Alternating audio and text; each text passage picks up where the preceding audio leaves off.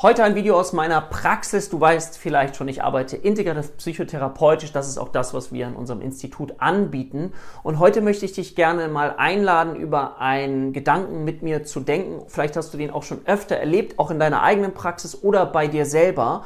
Und zwar ist es so, dass wir häufig auch so Gedankenstrukturen in uns haben, wenn wir überlegen, was soll ich jetzt tun?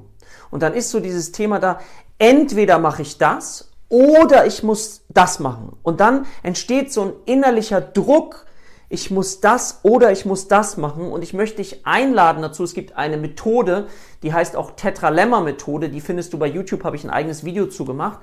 Aber dir, dich mal für die Frage zu öffnen, könnte es möglicherweise auch ein sowohl als auch geben. Und das erweitert die Perspektive. Ein sowohl als auch. Eine Idee aus der systemischen Therapie.